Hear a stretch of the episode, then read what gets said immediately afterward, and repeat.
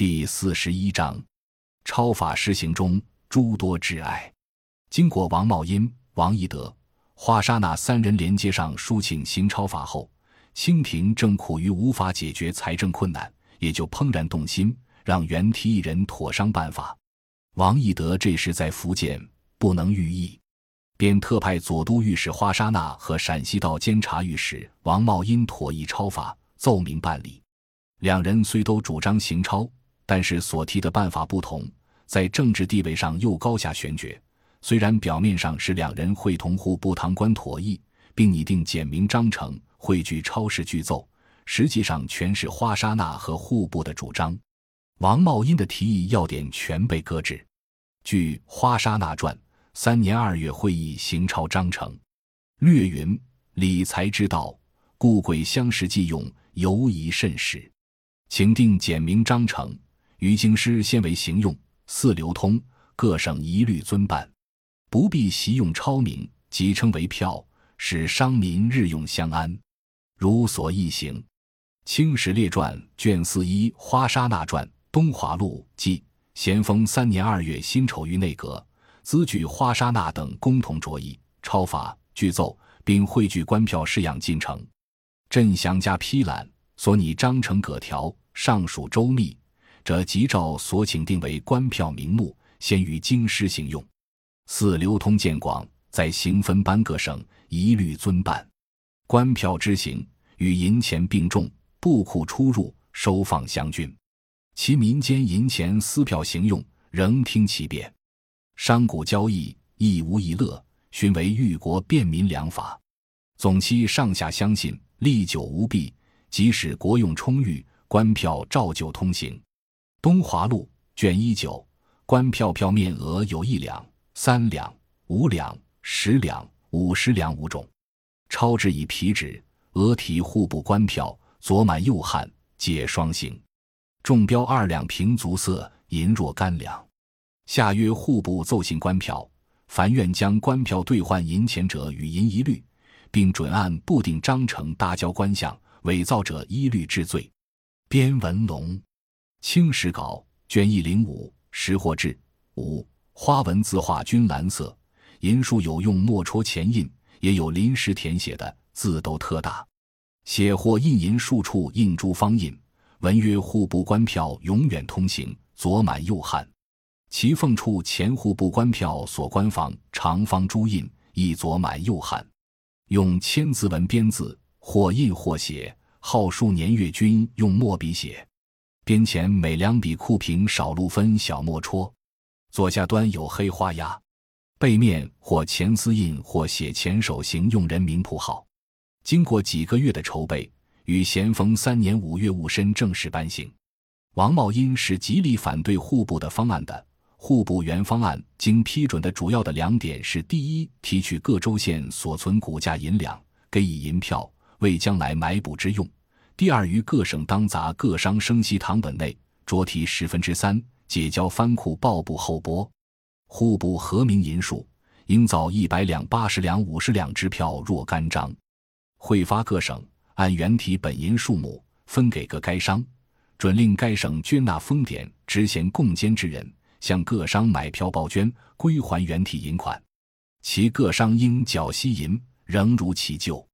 关于第一点，他认为可行；第二点损害钱庄，典商原有利益，他大声疾呼，以为亏商并国，绝对难行。他说：各省州县皆有典规，虽数千两至万两不等，即平居无事，而以是典商为鱼肉。今令州县以提堂本发布票。则必以火票缴价不费为借口，而收银有费，发票有费，费之轻重，故事官之贪廉。然官即能廉，利益断无空过之事，此商之亏益也。商之缴银也，现已三月，由州县而翻司而报部，不知几月。代部中核明银数，造票有时，发票有时，由该省以行至州县。分给各商，又不知几时。切记自商缴银之日，以至领票之日，至速亦需一年。此一年中，该商等本银已缴其三，而息银仍如其旧，此息竟从何来？此商之亏又一也。商领银票，准令该省捐纳封典职衔贡监之人向各商买以报捐，归还原款。切记捐生有银报捐，何谓必欲买票？且买票入手，不知有无真伪；持票上对，不知有无流难。何如持银上对之可是？苟非与该商素食，委屈代计补亏，断不相买。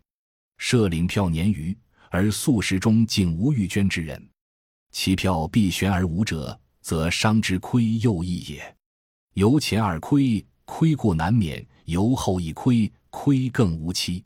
于此而谓于商无亏，恐未可信。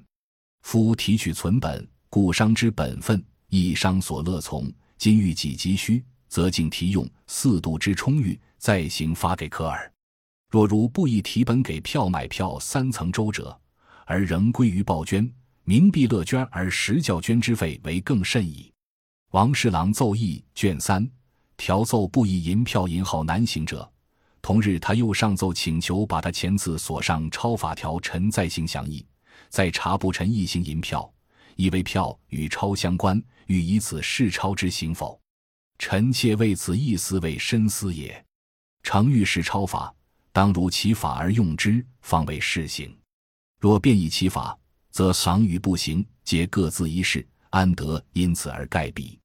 夫行钞手在收发流通，为收之能宽，私发之不至。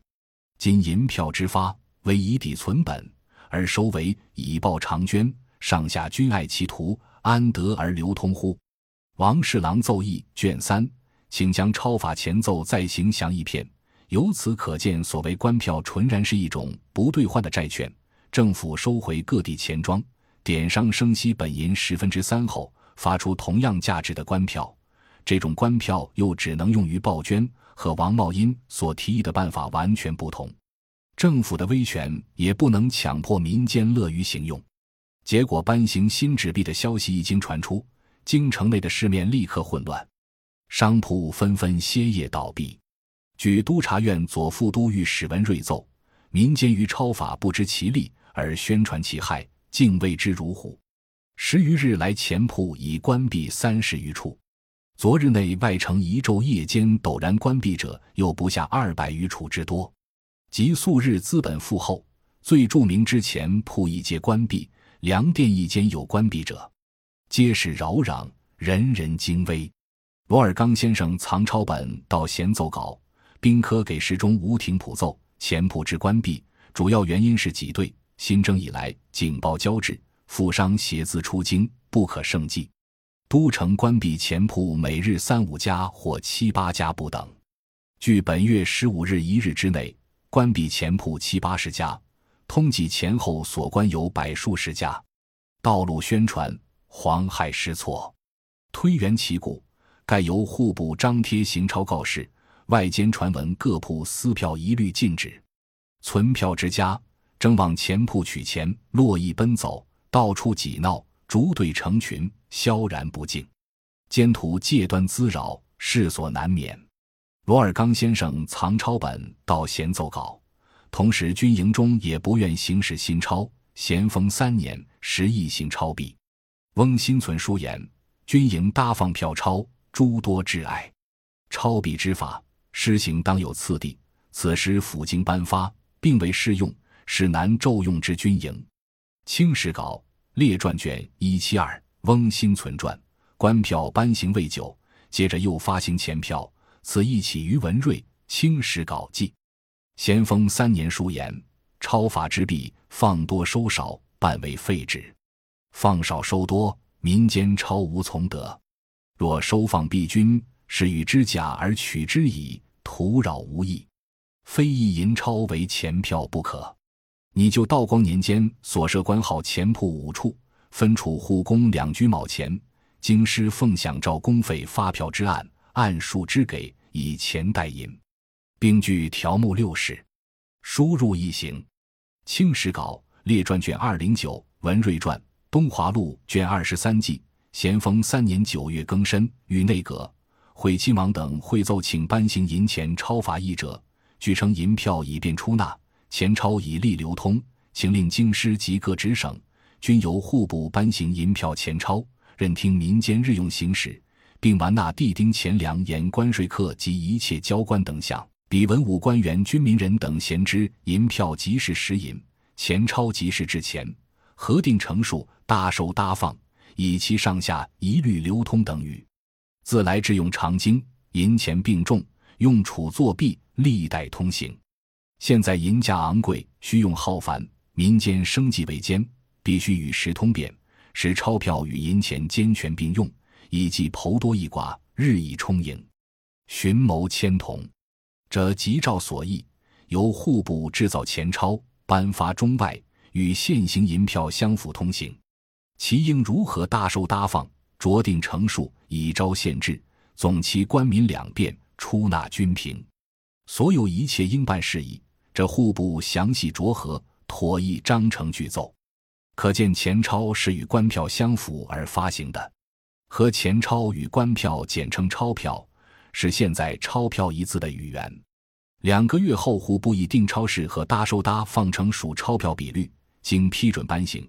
十一月已丑于内阁。比年以来，银价日昂，民生愈困，小民输纳税课，每苦于银贵，而转运之钱又多未便。朕着古准金，定为官票宝钞，以济银钱之不足，务使天下通行，以期便民于国。遮诏不易，凡民间完纳地丁钱粮关税严苛及一切交关谢布协拨等款，均准以官票宝钞五成为率。官票银一两抵制钱二千，宝钞二千抵银一两，与现行大钱制钱相符而行。其余仍交纳实银。以资周转，金库应放之项，官票宝钞亦以五成为限，并准五成因食铺商具结成领宝钞，比民间自行通用。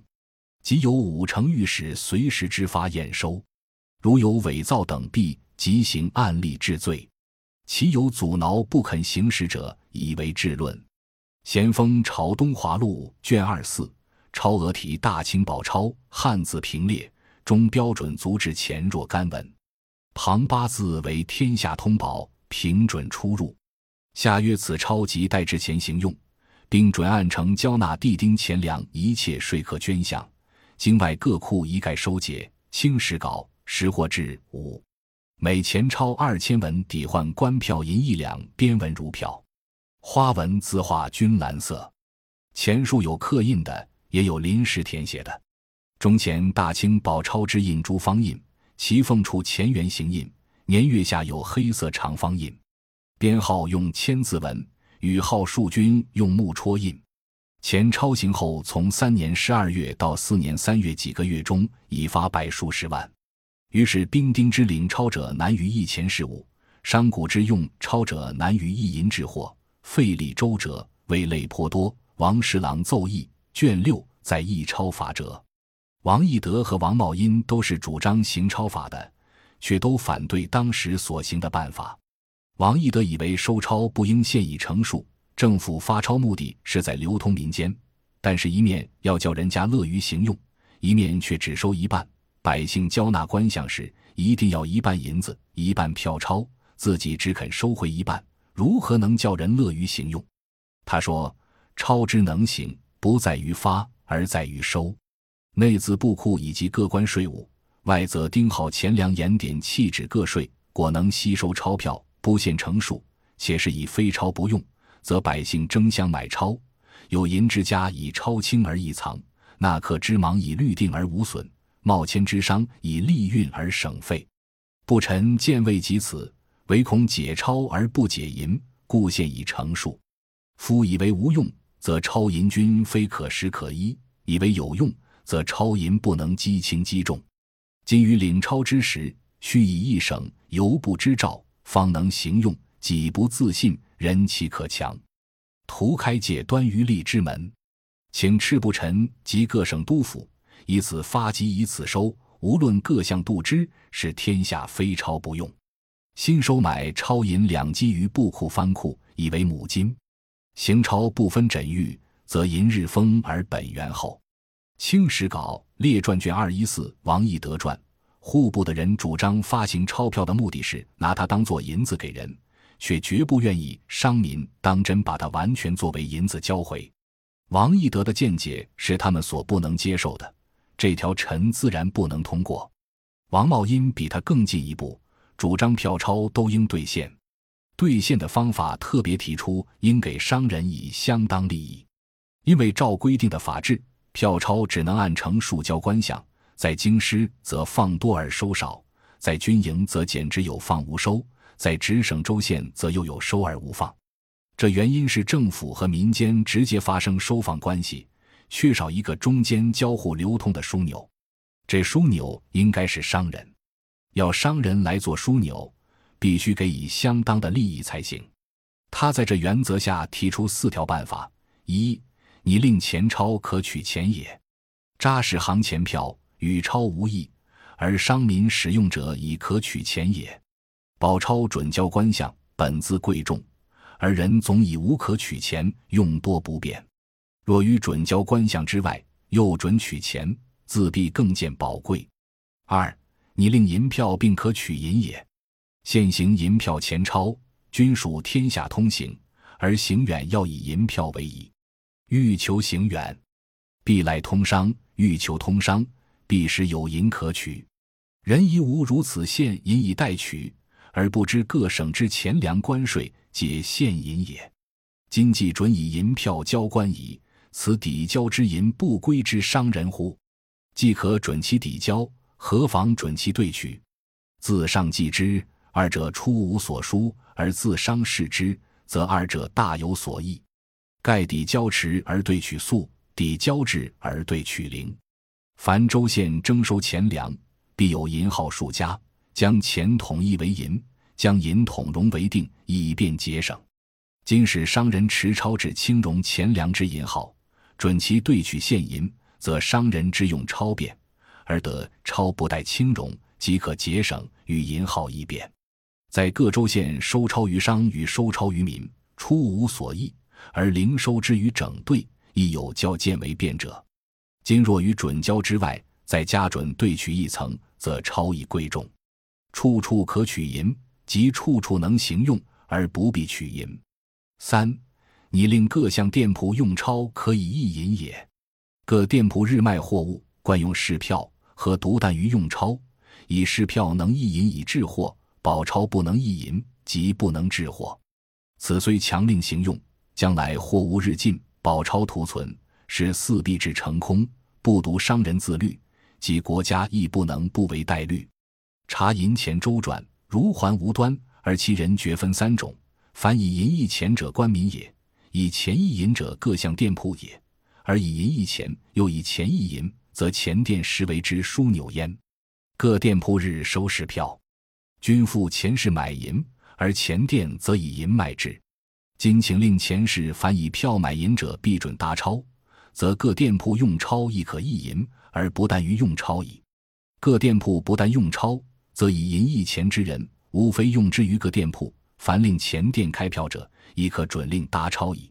各钱店开票亦可搭钞，则以银买各店铺支票，而亦不但于用钞矣。凡以三层关节为之疏通，使银钱处处浮钞而行，此各行互为周转之法。四。你令典铺出入均准大钞也。查现在典铺取书者用钞不敢不收，而当务者给钞率多不要，使典铺之钞有入无出，将来资本庆而钞仅存，不能周转，必致歇业。典铺歇业，贫人亦无变动之方。应请令嗣后出入均须按成大钞，此一行自为周转之法。在这四条办法中。后二条是专门替商人，特别是银号、钱庄点铺说话的。第二条银票对县级以州县钱粮各地关税所收之银为准备金，这是户部所万不肯答应的。第一条钱钞兑现，他也另筹了一个具体办法。这办法是让户部保全局把逐月所加注的钱提出积存，作为兑现的准备，预计半年后可存三十余万串。即刻出示，许民人于半年后兑现。如钱将尽而超仍分来，竟不能给，则不妨视其停止，令半年后再取。这半年一兑现的办法虽然是不彻底，到底比完全不兑现强些。宝钞的信用也许经明令准许兑现而稍好，但是这办法也是要政府拿出本钱的，政府自然又是不肯。在折尾，王茂荫又说：“现行官票宝钞虽非臣原拟之法，而言钞实有臣事。今兵丁之领钞而难行使者多怨臣，商民之因钞而致受累者多恨臣。凡论钞之弊而视为患害者，莫不归咎于臣。”凡欲钞之利而迫于畅行者，莫不责望于臣。他是户部右侍郎，专管钱法，但是所施行的办法却并不是他的主张，他的意见也不为上官所采纳。他在折中明白地说：“臣既在户部，凡有所见，必取决于总理齐夕早上书文庆，乃所商多未取决，而设想更已无方。”王侍郎奏议卷六在议抄法折。